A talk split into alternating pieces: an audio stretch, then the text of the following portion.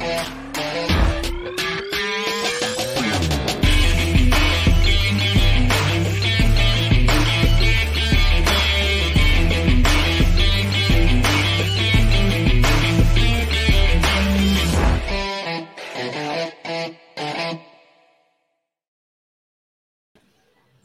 Muy buenos días, qué rico poderlos saludar aquí simultáneamente por todas nuestras redes sociales a través de nuestro programa Inversionista Digital 10 con 10. El programa que hemos diseñado con muchísimo cariño para ustedes, para compartir contenidos de valor alrededor de tips, secretos, claves, estrategias, errores, desafíos que debes superar si deseas descubrir cómo invertir y disfrutar de propiedades en el Caribe. Mi estimado Ignacio, muy buenos días. Muy buenos días, Juan Carlos. Muchas gracias por esa pequeña introducción. Eh, sean todos bienvenidos. No es mágicamente que los apartamentos se logran pagar solos. Somos nosotros como microinversores que debemos lograr mover aquellas variables que nos permiten conquistar, alcanzar, lograr que los ingresos de las propiedades en las que invertimos superan a los costos, todos los costos, incluyendo la cuota de un crédito hipotecario, porque también existen los créditos hipotecarios internacionales, no importa si es que vives en los Estados Unidos, en Canadá, en Europa, o eres latino viviendo en tu propio país. Con eso dicho, Juan Carlos, eh, todos los días aquí nos juntamos a conversar sobre algún tema relacionado al mundo de las inversiones inmobiliarias y lo profundizamos a lo máximo de nuestras habilidades. Hoy día queremos compartir contigo una noticia que no nos deja de llamar la atención, eh, no nos deja de sorprender, es bastante llamativa y queremos analizar por qué se produce este fenómeno. El tema es, ¿dónde están yendo o llegando, visitando, más de 25 millones de turistas a vacacionar año a año? Yo no sé si a ustedes ese número les sorprende, 25 millones de personas. Es una brutalidad de visitantes. Para que tengan un punto de comparación, Chile, yo soy chileno, vivo en Brasil, pero soy chileno, y me dediqué al turismo por cerca de 15 años en mi vida. Y de forma muy profesional, muy seria. Hacía parte de los comités de, de, Turismo Chile, me, era invitado a todas las ferias, pagábamos eh, membresías de todos los comités y los burós eh, relacionados con el desarrollo turístico del país, etcétera. Y eso era para lograr pasar de 3 millones de visitas a la meta país de 4 millones. Llega a dar una pena. En cambio, tenemos otro lugar del mundo que recibe 25 millones de turistas. Eso es una brutalidad. Otro punto de comparación. Tú estuviste cerquita de República Dominicana el otro día y aunque en temporada baja se ve una enorme cantidad de movimiento, sigue siendo muy por debajo de la cifra que estamos hablando acá de 25 millones de turistas. Juan Carlos, yo te dejo compartir esta información, hablar un poquito de, de, qué destino estamos hablando y por qué esto es importante para nosotros en primer lugar. Claro, esto es demasiado importante porque cuando vamos a hacer nuestras inversiones inmobiliarias y además en el caso específico de nuestro, de Brokers Digitales Caribe, nos están preguntando todo el tiempo, ¿en qué sitios del Caribe específicamente invertir. ¿Dónde? ¿Dónde? Es una pregunta absolutamente natural de parte de nuestros inversionistas y futuros inversionistas de la comunidad de brokers digitales Caribe y todos queremos saber, bueno, ¿dónde? Y además, ¿dónde es mejor? ¿Será mejor Cartagena de Indias en Colombia? ¿Será mejor Ciudad de Panamá? ¿Será mejor Costa Rica, que nos la han mencionado? ¿Será mejor Honduras, que tiene una hermosísima isla en Roatán? ¿Será mejor el mismísimo eh, Miami, ahí en la Florida, serán mejor las islas, por ejemplo, como Jamaica, como San Martín, como Cuba, como República Dominicana, será mejor la Riviera Maya, en fin, hay muchas opciones cuando nosotros nos estamos refiriendo a Caribe y al igual que sucede en cualquier otra zona geográfica, tengamos presente, Ignacio, que no todas tienen el mismo potencial, no todas son tan buenas. No es que cuando decimos Caribe cualquier propiedad en cualquier sitio del Caribe es buen negocio. Eh. Nunca hemos dicho eso. Por el contrario, les podemos garantizar, ayer tuve dos reuniones relacionadas con nuevos proyectos, mi estimado Ignacio, les podemos garantizar que seleccionar buenos proyectos, los famosos fileticos de mercado, como nos gusta llamarlos a nosotros, no es una tarea sencilla, no es una tarea fácil. Y mucho más cuando aquí en Brokers Digitales Caribe ponemos la vara más alta, porque no solamente queremos propiedades que nos gusten, propiedades en las que tú puedas disfrutar, propiedades en las que tú puedas vacacionar, sino que además de eso queremos que sean propiedades que generen niveles de rentabilidad importantes. Inclusive nos atrevemos a hacer una promesa muy fuerte diciéndote, buscamos propiedades en el Caribe que puedan llegar a pagarse solas, a tener un retorno de la inversión realmente alto, en donde la propiedad allí, con lo que genera de flujo de caja, paga todos, y subrayamos la palabra, todos sus gastos. Y además tiene una excelente plusvalía y además nos sobra tiempo para ir a disfrutarla. Encontrar ese lugar paradisiaco en donde se confluyen todas las estrellas y, es posible eh, invertir y disfrutar de propiedades en el Caribe logrando que se paguen solas, no es una actividad sencilla. Entonces el cuándo se vuelve muy importante. Y nosotros tenemos una premisa muy fuerte, mi estimado Ignacio, y es que estamos convencidos que si queremos invertir en propiedades turísticas, nos encanta no ser tan descubridores, ¿no? No somos tan Cristóbal Colón, no somos tan, tan osados de decir, vamos a ir a Playa Perdida y la vamos a transformar en el eh, lugar más increíble. Cancún, en el próximo, Cancún. No. No, no es tan fácil. Nosotros, la verdad, en eso somos más conservadores y tenemos un eslogan, una frase que repetimos y que estamos seguros de que a ti también te va a gustar, y es que lo que le gusta a los turistas nos encanta a los inversionistas. Así que vamos detrás de los turistas. Cuando hablamos de invertir en propiedades turísticas, confluyen ahí dos industrias, mi estimado Ignacio, y tú tienes esas dos industrias en tu mente. Yo por, por, por mi actividad también he tenido esas dos industrias en mi mente. Confluye la industria turística con la industria inmobiliaria. Y ahí, en ese punto, es que está surgiendo una nueva oportunidad que se ha vuelto absolutamente maravillosa y que se dinamizó. Retica estaba leyendo un artículo antes de iniciar nuestro live de una señora que era profesora de inglés en los Estados Unidos, en Kansas City, y hoy por hoy se gana más de 60 mil dólares en inversiones inmobiliarias y rentando propiedades a través de Airbnb. Aquí ha nacido una nueva figura, ha nacido un nuevo formato de negocio que empieza a tener, a tener unas tendencias muy fuertes y que abre nuevas oportunidades que antes no eran posibles. Pero lo más importante para comenzar, un requisito sine qua non es que estemos siempre muy claros en dónde vamos a invertir. Y por eso también te queremos recordar que nos cuentes, independientemente de la red social de la que, eh, en la que nos estés acompañando, si estás en el Facebook, si estás en el YouTube, si estás en el Instagram, cuéntanos desde qué lugar del mundo te estás conectando, desde qué ciudad y desde qué país te estás conectando con nosotros. Y recuerda que siempre tenemos un espacio al final de nuestra sesión para responder a preguntas. Así que si tienes dudas sobre el mundo de la inversión inmobiliaria en el Caribe, pues aprovecha, aprovecha este espacio y con el mayor de los gustos te lo estaremos respondiendo al cerrar nuestra sesión de hoy. Juan Carlos, em, para dejar bien claro el, modelo de negocio que estamos hablando acá y la importancia de los turistas y la cantidad de turistas y averiguar dónde, antes de hablar del dónde, me gustaría dejar bien claro por qué esto es tan, tan importante. Asegurarme de que se entendió.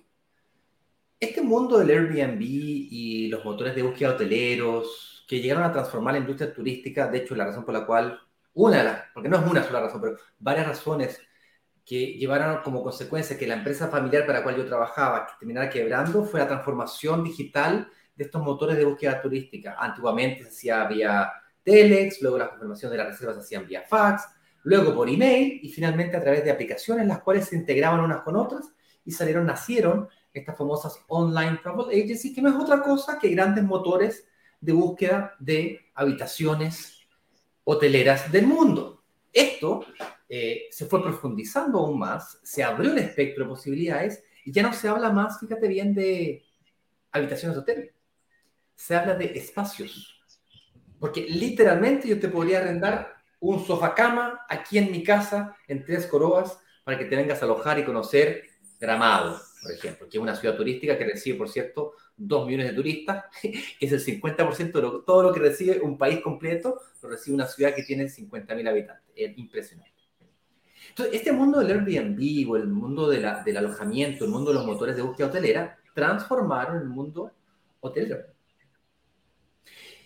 Y esto se fue ampliando hacia primero garajes de gringos, ¿no es cierto?, que daban la posibilidad de alojamiento, luego pasamos a piezas, luego comenzamos a comprar propiedades para el arriendo vacacional y finalmente comienzan a hacer esta tendencia que a nosotros nos apasiona, particularmente en el Caribe, de resorts residenciales. Entonces yo me puedo comprar un apartamento que es literalmente un hotel, que tiene administración hotelera, pero yo me compro un apartamento que es mío.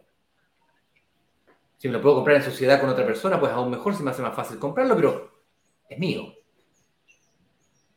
Entonces, este formato, esta forma de invertir, este, esta posibilidad de aprovecharme de las ventajas de un hotel, así como también de una propiedad y mezclar el mundo de la hotelería con el mundo de la propiedad, es extraordinario. Todo el mundo sabe que la hotelería es la forma más rentable de eh, maximizar las utilidades por metro cuadrado de una propiedad que uno pueda tener. O sea, las grandes fortunas del mundo, Mark, Rockefeller, todos, parte importante de su patrimonio lo inyectaron en bienes inmuebles, específicamente en hotelería, porque le sacas más ingresos por cada metro cuadrado que tienes. Hoy en día, en el mundo, gracias a esta tecnología de motores de búsqueda, Airbnb es es como el líder de mercado, pero hay por lo menos otras 20 plataformas similares a Airbnb, por lo menos otras 500 tipos de motores de búsqueda hotelero, entre OTAs, Online Travel Agencies, agencias de viaje online, o GDS, Global Distribution System, que básicamente son grandes aglutinadores de estos motores. Yo tengo uno, tú tienes otro, tú tienes otro, y ya los junto todos. De hecho, más, los hoteles se dan la obligación de trabajar con, con em, con administradores de canales. yo tengo el canal de mi página web, el canal de referidos, el canal de eh, Booking, el canal de Airbnb y otros 50 canales diferentes. Entonces yo cuando bloqueo una habitación de acá y acá y acá, entonces esto puede ser extremadamente complejo de administrar si no tienes una administración profesional que hablamos en otro momento del tiempo. Ahora que tenemos claro el tipo de negocio y el tipo de perfil de propiedad que estamos hablando, pasa a tomar extrema relevancia los turistas. No tan solo la cantidad que es fundamental, sino que también la calidad. Y particularmente en el Caribe, que es lo que, el destino que nos gusta a nosotros, lo dijo Juan Carlos, el Caribe es muy grande, hay muchos países en el Caribe, vamos a analizar un destino en particular que a nosotros nos apasiona, que recibe no tan solo mucha cantidad de turistas, sino que además de forma cosmopolita, es decir, eh, eh, internacional. No es un destino como podría ser, por ejemplo, Viña del Mar o Valparaíso, que queda a una hora y media de Santiago de Chile, que es la capital de Chile, que recibe muchos turistas, sí, pero febrero y enero, dos meses del año. El resto del año está bastante desocupado, salvo los fines de semana largos y, por supuesto, las vacaciones de verano. Este destino del Caribe tiene sol, arena y mar todo el año. Y cuando el hemisferio norte está de vacaciones, el hemisferio sur está trabajando. Y cuando el hemisferio sur trabaja, al, revés, cuando está de vacaciones, y así se van cambiando los otros. Juan Carlos, te cedo la palabra porque si no, te voy a arruinar todo el live. No, ni más faltaba, ni más faltaba.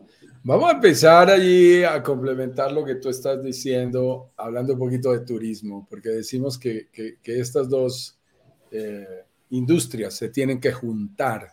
Y hay una pregunta que es, es muy importante, es, bueno, si quisiéramos encontrar sitios turísticos que le estén gustando a la gente, eh, ¿qué sitios son los sitios más visitados con mayor concurrencia? ¿Cuáles son los preferidos por la gente, eh, por los turistas que en este momento están viajando? Y específicamente, ¿cuáles son los preferidos en este último año para ver tendencias lo más actualizadas posibles? te eh, cuento algo, entraba yo a mirar opciones de diferentes fuentes de información y por supuesto hay una que en lo particular a mí me gusta mucho que es la gente de TripAdvisor. TripAdvisor es, es quizás una de las, las plataformas que mejor información comparte sobre estadísticas de turismo.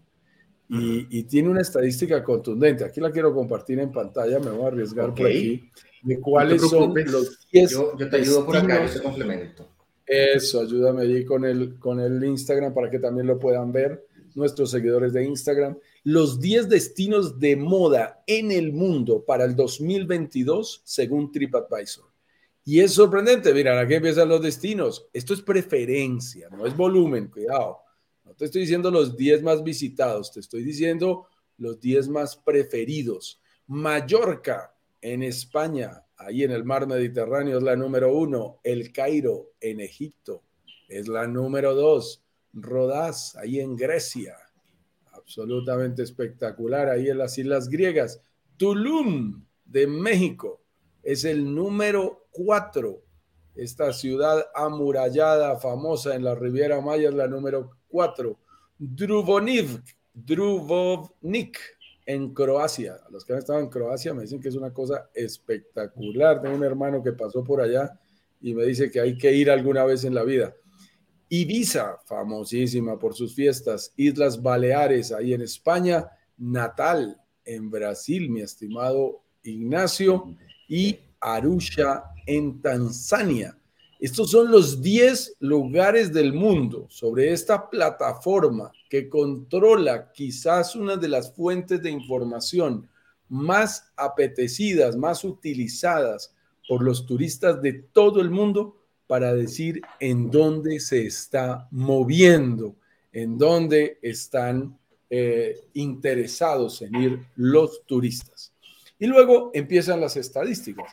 Antes de la pandemia, una de las ciudades más visitadas era la famosísima ciudad de París, que marcaba cifras de 64 millones de turistas cada año, acompañado con Madrid, España, que sobrepasaba los 40 millones, o ciudades como Nueva York, que es muy famosa y que sobrepasa también los 50 millones de turistas al año, y la reina de todos es Orlando, en Florida, que superaba los 70 millones de turistas.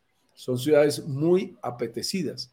Cuando vino la pandemia, curiosamente las cifras cambian un poco y las preferencias cambian un poco. Se cierra París, se cierra España, se cierra Nueva York y la gente empezó a ver eh, lugares diferentes. En donde hubo un estudio del eh, famoso diario económico de Londres, que le preguntó a la gente, ¿a dónde quieres ir después de la pandemia? la gente dijo, a la playa. Y los dos destinos turísticos más apetecidos en este momento en el mundo, en el momento en que hicieron la encuesta, te estoy hablando de agosto o septiembre de este año, eh, eran en su orden Dubai y la Riviera Maya. y Dubai fue el mundial, ¿no?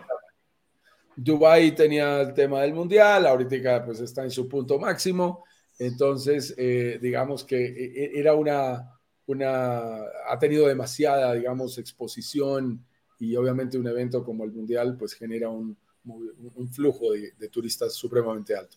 Lo sorprendente es la gente quería ir a la playa, inclusive la zona de la Riviera Maya, y hay artículos muy interesantes que lo demuestran. Creo que tenemos uno muy, muy interesante, hay dos. Déjame compartir también nuevamente en pantalla un, par de artículos. Me toca de nuevo manipular aquí. Me toca de nuevo, ayúdame porfa para que esto nos quede bien. Y yo voy a abrir ventana aparte para no enredarnos con el eco visual. Pero te digo, uno, anunciando que Riviera Maya ya había superado los eh, índices de ocupación que tenía antes de la pandemia, lo superó hace más de un año. En número de vuelos diarios, hace poco hicimos por allí un video desde el Aeropuerto Internacional de Cancún, más de 611 vuelos diarios, récord eh, de, movimiento de ese aeropuerto y porcentajes de ocupación por encima del 80. En Riviera Maya están recibiendo reservas incluso para Navidad. Este artículo, estoy tratando de ubicarlo, es del 11 de noviembre del 2022 y está hablando que se viene una ocupación absolutamente histórica por parte de la Asociación de Hoteles de la Riviera Maya. Eh, este señor Tony Chávez, que ustedes ven allí, es el presidente de esta asociación y quien reporta estas estadísticas internacionales. Tengan presente que los números están eh, llevando a marcar eh, cifras de tendencia que a nosotros además nos gustaría muchísimo mencionar. Digamos que ahí está el artículo detallado. Nos gusta mencionar y es, utilizamos como fuentes de información la famosa IATA, que es la Organización o Asociación Internacional de Aeropuertos, eh, Aerolíneas y Compañías de Transporte del Mundo, la famosa IATA, que nos dice exactamente en cuánto, cuánto mueve cada aeropuerto en estadísticas. Eh, lo sorprendente es, el Aeropuerto Internacional de Cancún estaba moviendo cifras de alrededor de 22 millones de turistas y toda la expectativa y todo le permite calcular que en este año va a sobrepasar los 25 millones de turistas este año. Quiero que tengan referencias. No significa ni que sea malo ni que sea bueno, pero es importante que tengamos referencias. Hace poco por allá me enteré en México que algún gurú fue y dijo algunas, algunos números y dijo números bastante imprecisos. Cuidado. Miren, un aeropuerto como el Aeropuerto Internacional de Punta Cana, en donde estábamos la semana pasada, mueve alrededor de 6 a 7 millones de turistas cada año. Es un excelente aeropuerto internacional, es un movimiento muy valioso. Tengan presente que un aeropuerto como el Aeropuerto Internacional de Cartagena de Indias mueve 1.2 millones de turistas cada año, en donde solo 200 mil son turistas extranjeros. Oh, un millón son turistas nacionales. Entonces hay que tener también presente el origen. Cuando nosotros miramos sitios turísticos, Tú dijiste ahorita algo que me encantó y yo, siento que ahí surge la oportunidad. La, frase podríamos resumirla de la siguiente manera. Cuando las temporadas bajas son altas, ahí hay una oportunidad para invertir en propiedades turísticas. Cuando las propiedades bajas son altas, ahí hay una oportunidad. ¿Qué sucede en regiones como Riviera Maya? Bueno, pues básicamente la rotación de clientes internacionales. Hay una demanda turística internacional, permite que todo el tiempo los niveles de ocupación se mantengan altos. y, es súper interesante. A mí me encanta hacer esta pregunta y tú ya conoces la respuesta, mi estimado Ignacio, y es ¿cuál es el mes del año en donde tenemos el porcentaje de ocupación? Que día hice esa pregunta a un grupo de brokers en, en, eh, en Punta Cana y les decía, ¿cuál es el mes del año de más alta ocupación? Y todo el mundo, Juan Carlos, diciembre. Pues ahí está que no. No. diciembre hay más alto de ocupación y tenemos estadísticas mes a mes de la plataforma AirDNA de los últimos cinco años. Ya estamos, ya estamos llegando al mes 59, ya el próximo mes llegaremos al mes 60 de hacerle seguimiento a esta plataforma. Y llevamos 60 meses, 5 años siguiendo estas estadísticas que demuestran que el mejor mes del año en ocupación, en ocupación, en todo el Caribe, puede haber pequeñas variaciones entre un lugar y otro, por supuesto, discúlpeme la generalización, yo hago referencia específicamente a Riviera Maya como un rayo láser y al mismo Punta Cana, es el mejor mes del año, es febrero aunque parezca increíble. Y yo me preguntaba, ¿por qué es febrero? Ah, no, que es que al norte hace frío. Y esa es una razón. Sí, pero es que en febrero tú, todavía estás en vacaciones en Chile.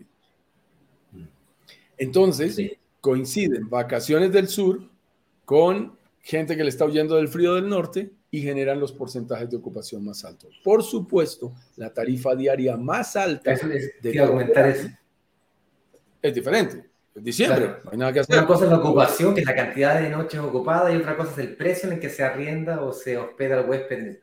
Seguramente febrero tiene la mayor, ocupación, pero no necesariamente la tarifa más alta.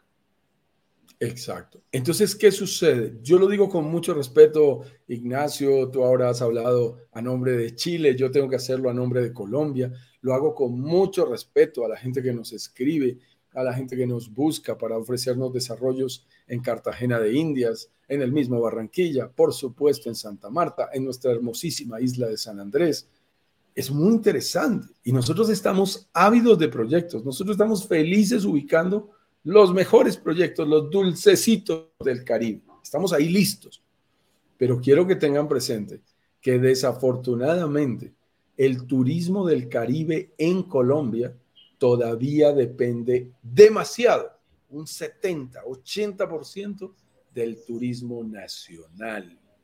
Y ese hecho hace que tú vas a Cartagena, en Cartagena de Indias, te digo, pasar un 24 de diciembre, pasar un 31 de diciembre es espectacular. Allá hay fiesta, carnaval, luces artificiales eh, al lado de las murallas de Cartagena. Eh, es un sitio paradisiaco, la zona histórica se pone hermosa arreglan todo Cartagena para diciembre. Perfecto. Ah, lo están estirando con un par de festivales en enero, el High Festival y un, y un eh, eh, festival de poesía y literatura precioso que hay también allá.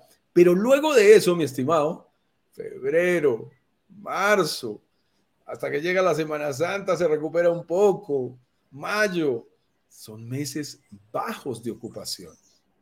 Y entonces eso me recuerda como cuando uno estaba en el colegio que sacaba una buena nota y después sacaba una no tan buena.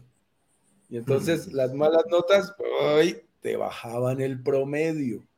En el mundo de la ocupación eh, de nuestras propiedades pasa exactamente lo mismo. La alta temporada te jala para arriba, sí, pero las bajas temporadas te dañan ese promedio, te lo bajan demasiado. Y al final tenemos la propiedad todo el año, necesitamos ingresos todo el año. Por eso cuando decimos, en resumen, que cuando las bajas temporadas son altas, wow, eso es música para nuestros oídos, porque eso significa promedios más estables de ocupación y desde el punto de vista de inversión, flujos de caja más estables y más altos. El título aquí dice cuáles son los sitios turísticos de mayor concurrencia en el mundo y tú nombraste destinos como Francia, como Barcelona, como Nueva York, como Orlando la pregunta que yo realmente necesito hacerme no es cuántos, cuántos turistas estoy recibiendo hoy, sino que lo que necesito saber es cuál es la tendencia de llegada de turistas que, este destino en el que estoy pensando invertir tiene o tendrá. Es decir, si yo quiero invertir en propiedades turísticas en Francia y puedo ver con claridad que la tendencia de visitas de Francia viene a la baja versus un destino como Cancún o Playa del Carmen o Tulum, Riviera Maya, básicamente. Y puedo ver con claridad que el destino en alza, entonces no basta con que un destino tenga alta demanda de turistas, sino que además esa demanda turista tiene que ser creciente en el tiempo. Porque yo voy a invertir hoy día, pero mi propiedad me la va a entregar en seis meses más, en un año más, en dos años más, y eso nos lleva al siguiente punto. ¿Qué proyecciones de crecimiento de turistas tiene la Claro. Y luego, esto lo tenemos que combinar además, Juan Carlos, solo un segundito, tenemos que combinar además, no está solo con la cantidad, sino que con el precio. Precio y cantidad. Si no es cierto, Rivera Maya recibe muchos turistas y en un, en un, en un escenario de crecimiento, como decía recién, hay una necesidad y unas ganas de ir a visitar este destino, sobre todo destinos como Tulum, que, están explotando de, de, desarrollo urbanístico, desarrollo eh, eh, turístico, no tan solo con más actividades, sino que además con, con, más carreteras, con más calles, con más urbanización mismo, con llegada a internet, eh, manejo de aguas servidas, etcétera, etcétera. Problemas que son reales hoy día en un destino nuevo. Sino que además está el precio. Dice, ¿qué perfil de turista visita esa zona? ¿Me visita un turista primer viajante de su vida, primera vez que sale de su país en su vida? es un turista que ya visitó muchos lugares del mundo y está buscando cosas nuevas. Y por lo tanto está buscando, es un perfil un poquito más alto. No es aquel turista de lujo que está buscando viajes al espacio o cruceros en la, Antártida, pero sí el turista que ya tiene un, nivel un poco más alto y consecuentemente no tan solo la, la cantidad de noches que paga o que, mi, hospedaje, mi, apartamento va a tener eh, ocupación, sino que es el ticket, es el precio por noche, el precio por cantidad, los ingresos totales de un negocio son ingresos por cantidad. esa combinación de volumen en crecimiento con un perfil de turista medio a medio alto y no primer viajante de la vida, es lo que genera esa explosión, esa diferencia entre ingresos y costos. Juan Carlos.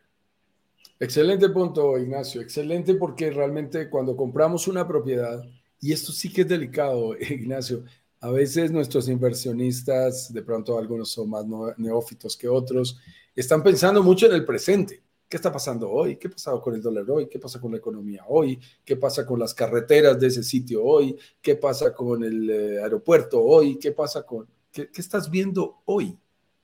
Y realmente la inversión inmobiliaria es una inversión del mediano y largo plazo. Es una inversión que exige que si queremos ser mejores inversionistas, tenemos que ser visionarios, tenemos que aprender a anticiparnos, tenemos que aprender a ver con nuestra mente lo que otros no están viendo con sus ojos.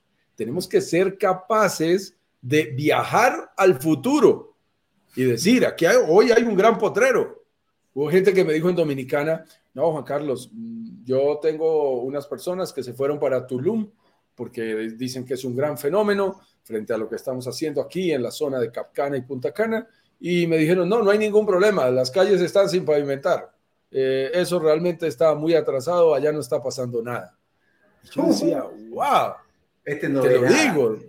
Y me lo dijo, me lo dijeron personas que están metidas en el negocio inmobiliario. Y yo decía, a ver, a ver, a ver, espérate, ahora que tú y yo estábamos hablando de gafas, tú que te estás acomodando con tus gafas y yo que ya boté las mías. Ojo, eso se llama miopía estratégica. Eso es eh, la miopía es un defecto en el ojo que solo nos deja ver de cerca, no vemos bien de lejos. Eso es no ver bien de lejos, eso es no ver bien, no ver bien el futuro. Hay que ponerse gafas de inversionista para poder ver a tres años, a cinco años, a diez años lo que puede realmente llegar a pasar. Ahí es donde surgen las mejores oportunidades. Cuando nosotros vemos una calle sin pavimentar, yo me saboreo, digo, listo, a ver, ¿cómo va? ¿A dónde va la calle? Está bien, ah, la carretera está aquí, que le están ampliando, es obvio que van a pavimentar. Yo quiero invertir antes de que pavimenten. Yo quiero, yo quiero invertir cuando están urbanizando. Quiero, quiero, ojalá enterarme cuando el municipio autorizó la urbanización. claro, claro, ahí es el momento. Y tú y yo recordaremos ese momento que vivimos cuando fuimos por primera vez a Tulum. Yo personalmente tengo un video grabado mientras conducía un coche que entre otras cosas no tenía algo en que agarrar mi celular porque era un desastre, era un verdadero desastre, se estaban moviendo, estaba la famosa eh, carretera, hoy se llama la calle Cuculcán, que es la paralela a la avenida Cobá, que son las dos grandes calles en Tulum, que son las dos calles en Tulum, que conectan la autopista con la zona hotelera, que es la de la playa. Entonces, había una gran calle que era la Cobá y la otra estaba sin pavimentar. Yo voy en diciembre del año pasado, estoy hablando de 2021. Coincidí con mi hermano, mi hermano menor que estaba ahí en Cancún de trabajo y le digo, tú no puedes, tú ya conoces Tulum, me dice, no, eh, él está construyendo por allí una, una propiedad en Cavalcante. Le dije, tienes que conocer Tulum para que te inspires en lo que tú estás haciendo. Y me dice, ok, listo, no tengo sino una noche. Nos fuimos una noche allí y nos regresamos porque teníamos avión al día siguiente. Y nos quedamos ahí en Tulum y me dijo, ok, listos, vio las calles y tomamos precisamente la carretera Cuculcán, la tomamos además de noche, con uno, eso no era destapado, eran cráteres lunares, era absolutamente horrible la carretera, dices, el pobre vehículo que habíamos alquilado, wow, se quedaba corto allí y, nosotros dijimos, wow, esto estaba bastante feo, ¿ah?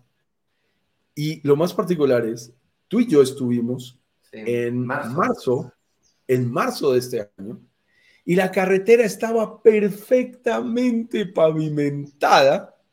Son 3, 4 kilómetros de carretera en perfecto estado. O sea, tres meses después, estoy hablando de 90 días, 120 días habrán transcurrido. Y por supuesto, eh, inmediatamente, nosotros que estamos pendientes de todos esos temas, inmediatamente nos hemos enterado de cómo todos los desarrolladores y todas las propiedades de la zona y de los alrededores que tienen acceso y salida a la playa por esa nueva carretera que es la Kukulkan, a que no adivinan qué pasó con los precios. Subieron, subieron. Totalmente, obvio. Inmediatamente. Entonces, tenemos que mirar con ojos de futuro. Cuando hace tres días estaba, no, hace el, fin de semana pasado, estaban corriendo la Fórmula 1, eh, precisamente, creo que era la, México. el Gran Premio. Bueno, la, fue la de México el 15.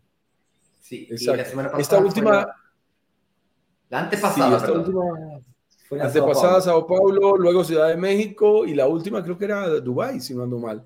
Era, o, era Emiratos Árabes, Emiratos Árabes, si no ando mal, en donde se terminó eh, ya el campeonato mundial. 160 mil personas fueron a ver la Fórmula 1. ¿Por qué te digo eso?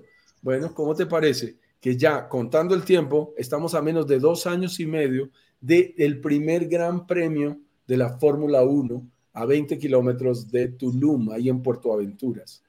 Eso, eso va a hacer que esa ciudad sea el foco mundial, que todas las noticias del mundo durante estos días, eh, durante esos días se concentren allí y que miles de viajeros se desplacen y aprovechando que es una zona turística, vas a estar seguro de que no van a querer quedarse dos días, ¿no? No van a querer quedarse dos días ni tres. Van a aprovechar y van a extender una buena jornada, un, buen paseo largo al Caribe para aprovecharlo. Está el PGA Tour, a los que nos gusta el golf, absolutamente espectacular, haciendo escala ahí en el Tulum Country Club, que tiene un, eh, campo eh, de primer nivel espectacular. Y uno dice, sí, pero a mí no me gusta el golf. No te preocupes, que no es si te gusta o no me gusta. A mí no me gusta bucear, pero me encanta que mi propiedad quede cerca a donde van muchísimos, van miles de buceadores. Lo que importa es lo que le gusta al turista. Cuando tú miras que están construyendo un aeropuerto internacional, que están monitoreando cada 21 días, yo tengo una afiliación a una, a una página web que cada 21 días nos muestra el informe de avance oficial del aeropuerto internacional de Tulum. Eh, que calcula 4 millones, los que tú querías para todo Chile, 4 millones de turistas llegarán al aeropuerto internacional de Tulum. Y yo sé que mi proyecto está a 15 minutos de ese aeropuerto. Yo lo que hago es batir las manos, tranquilos. Y fuera de eso, mi proyecto me lo van a entregar hasta dentro de dos, tres años. ¿Cuál es el problema? Esas son las coincidencias que tú tienes que buscar hacia el futuro. Y uno dice, no, pero déjame ver las estadísticas de hoy. No, uno puede verlas y son una referencia. Pero, hay que buscar la, la, tendencia.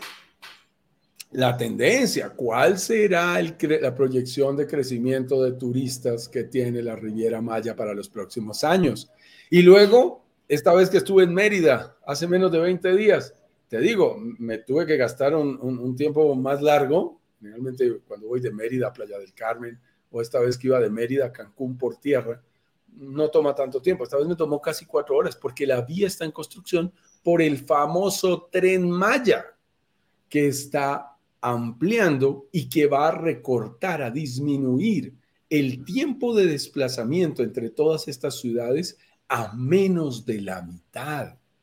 Cuando un viajero que muchas veces, por ejemplo, aterriza en Cancún, no conocía Tulum, pero ahora le dicen, mira, no te va a tomar una hora y media, sino que te va a tomar 45 minutos, 40 minutos en el tren. Ah, esa conectividad genera un flujo de turistas significativamente diferente. Y ya vas a ver cómo la gente va a empezar a armar cada vez más un paseo en donde dice, me quiero ir para la Riviera Maya, pero ¿sabes qué? Esta vez me voy tres días para Cancún, tres días para Playa del Carmen y tres días para Tulum. Van a empezar a combinar esos sitios gracias a que hay mejor conectividad entre uno y otro. Ese es el tipo de cosas que uno tiene que mirar para hacer unas mejores proyecciones de crecimiento de lo que va a pasar en el futuro en una zona. En este momento las, perdón, las proyecciones son muy altas. Y un, un elemento más, mi estimado Ignacio, y es, nosotros somos pececillos pequeños en este mundo de la inversión inmobiliaria al lado de, los grandes inversores. Me estoy refiriendo a cadenas de hoteles. Vamos siguiendo. de hecho, tú dijiste algo al principio, disculpa te interrumpa, dijiste, dijiste eh, los inversionistas. Yo la verdad que me siento más identificado con, con, con el grupo de microinversionistas, inversionistas hormigas. Yo, yo me compro una propiedad cada dos años. Este año logré comprarme más de una propiedad al año, pero es una cosa extraordinaria, así como que me... Una al año no hace daño.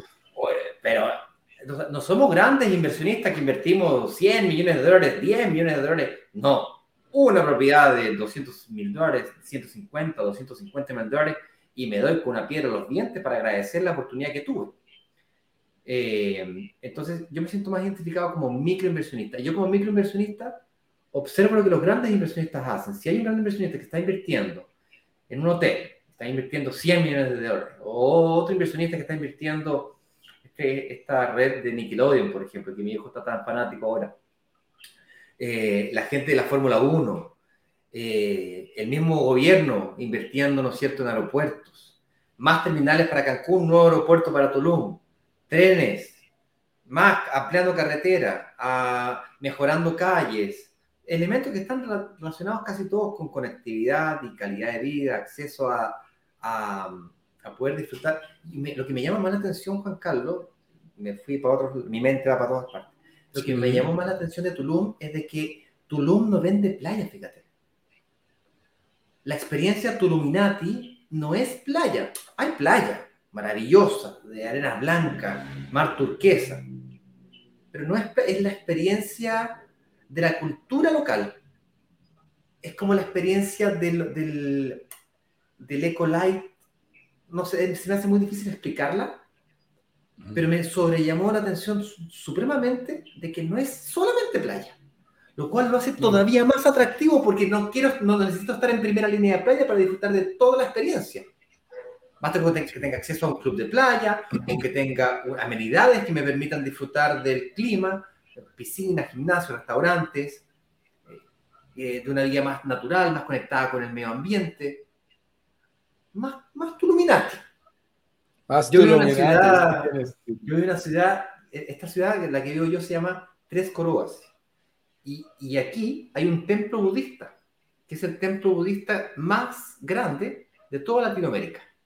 Aquí, en una ciudad, y hay unos cerros allá atrás que se fueron a meter en los budas y hicieron un templo hermoso, pero lindo, lindo, lindo. Ese templo influencia toda la región en términos de ecoturismo, de, aquí no pisan las, aquí, aquí te miran feo si tú pisas las eh, hormigas. Por Dios que es verdad. ¿Okay? Si, tú, si tú no tienes cuidado y andas pisando las hormigas, te miran feo. ¿okay? Es, es, una cuestión cultural y eso es influenciado por esta, esta tendencia de conexión con la naturaleza. Me da lo mismo lo que, lo que yo opine, me importa poco o nada lo que yo opine o cuál sea mi cultura desde el punto de vista como, como microinversionista. Lo que importa es cuál es la tendencia mundial de tipo de experiencias que el turista de nivel medio alto está queriendo encontrar y buscar. Y Tulum particularmente, Playa del Carmen también, pero en un estilo diferente. Playa del Carmen tiene un estilo más, más playa mismo, más, más similar a Cancún quizás. Pero Tulum tiene su, su estilo propio, que debo confesarte que me costó un buen resto de rato entenderlo. Porque no es solamente playa, es, mucho más. Es selva, es ecoturismo, es, eh, una conexión con la naturaleza. Pero bueno, te interrumpí nuevamente para variar. No, ni más faltaba, ni más faltaba. Son elementos realmente importantes que vale la pena mencionar y compartir con los miembros de nuestra comunidad. Y estábamos también hablando de esas eh, grandes compañías, de los grandes, de qué hacen los tiburones. Nosotros somos pequeños eh, pececillos que, invertimos eh, pequeñas cantidades al, comparados con lo que son los grandes inversionistas.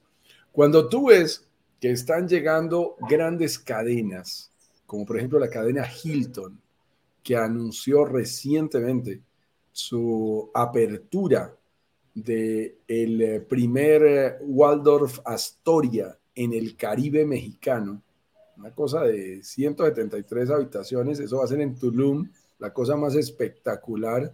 Y cuando uno va y mira cuánto están invirtiendo estos señores, pues absolutamente se va de para atrás, mi estimado. O sea, estos señores están hablando de inversiones que superan los 150, 200 millones de dólares.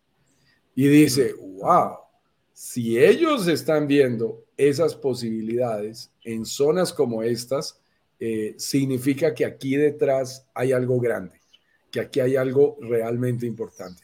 Mira, voy a compartir en un segundo.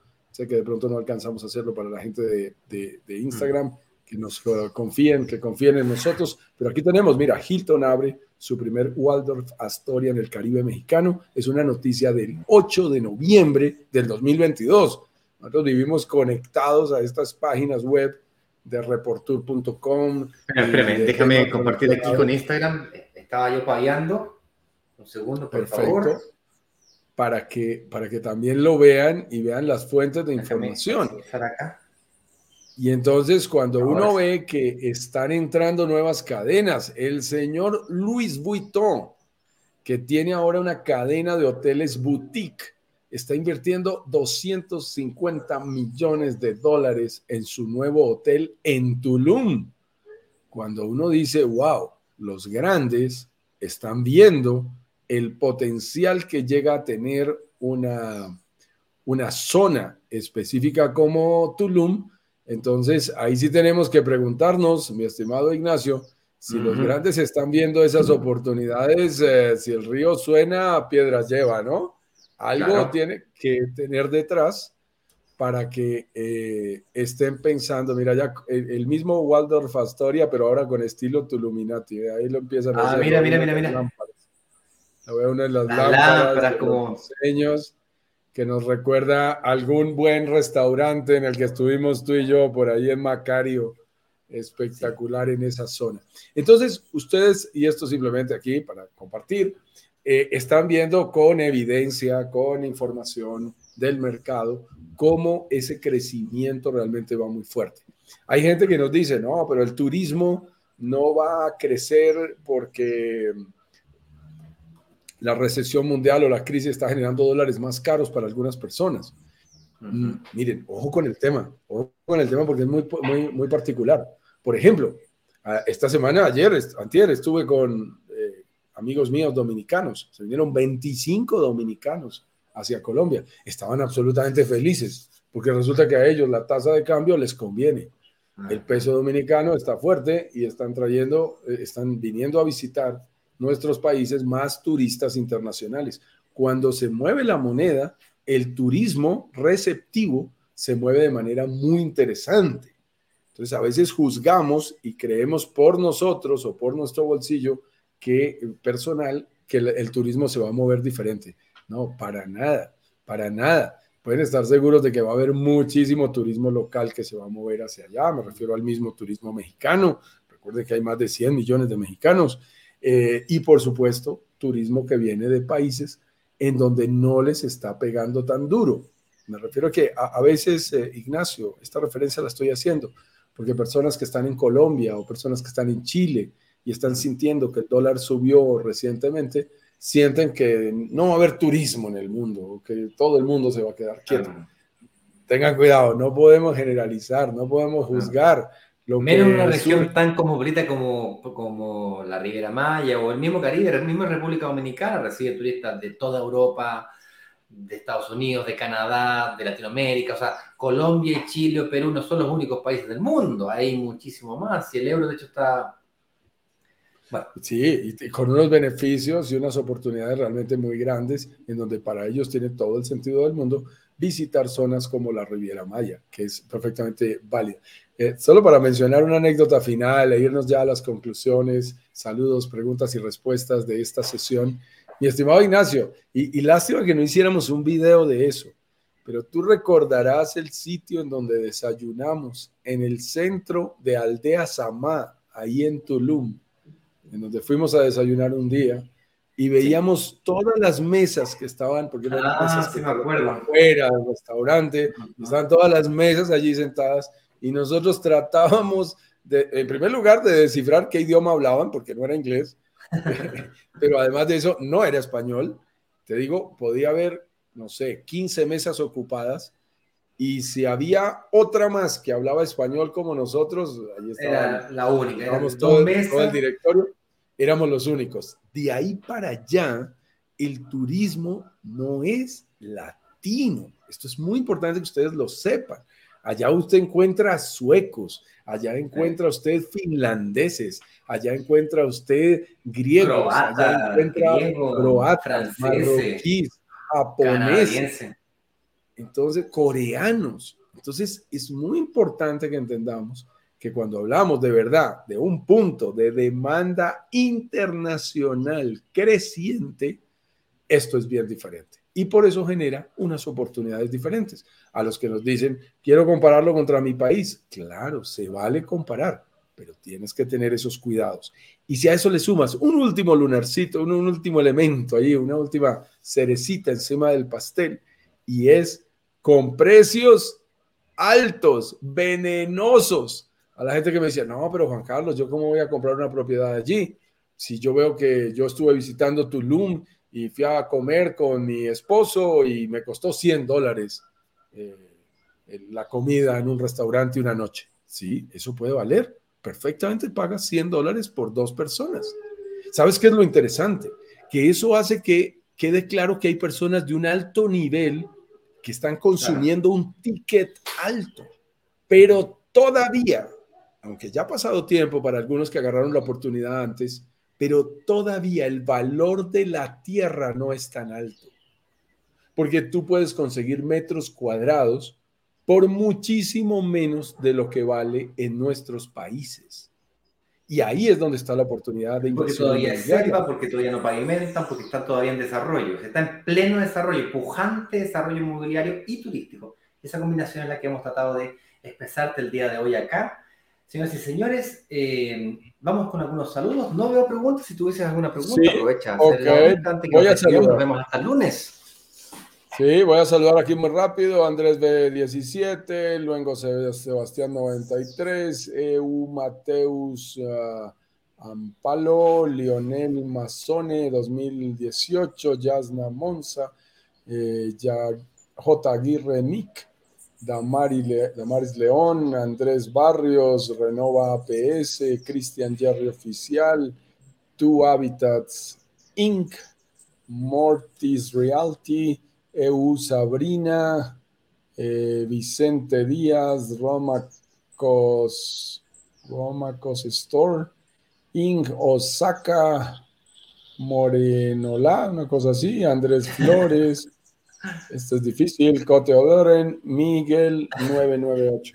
Gente que nos apoya, que nos eh, acompaña, perdón, en el Instagram. Muchísimas gracias. Esa es la red social de su preferencia. Estará perfecto. ¿A quién más tenemos por aquí, mi estimado Ignacio? Tenemos una pregunta y luego nos vamos a algunos saludos antes de despedirnos. Carolina de Telier nos pregunta, ¿cuándo será el próximo lanzamiento? Por el amor de Dios. Tenemos reunión, bueno, eh, tenemos pendiente una reunión de Juan Carlos, eh, ya hasta el lunes para fijar el lunes al para lunes, ver si sacar una fecha del próximo lanzamiento, que estamos en Mundial. Dijimos que venía Mundial, venía final de año, Año Nuevo.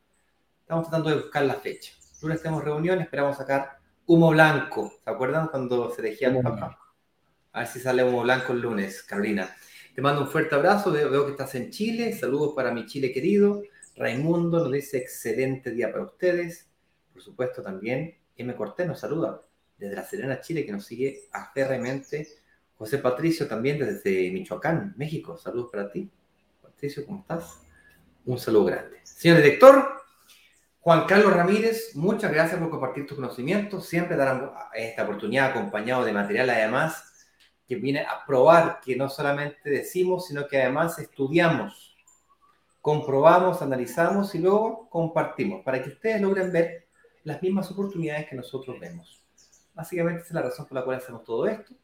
Para que no tengamos nada, cuando ofrezcamos la oportunidad que nosotros encontramos, al igual que tú, la consideres una buena oportunidad. Seas capaz de ver la buena oportunidad de inversión. Con eso dicho, mi nombre es Ignacio Corral, soy el director de marketing de Brokers Digitales, Brokers Digitales Caribe. Junto a mi amigo Juan Carlos, nos despedimos por esta vez hasta el lunes a las 10 con 10 de la mañana, hora oficial de Caribe, de Miami. Feliz fin de semana para todos. Nos vemos el lunes. Chao, chao. Buen descanso. Chao.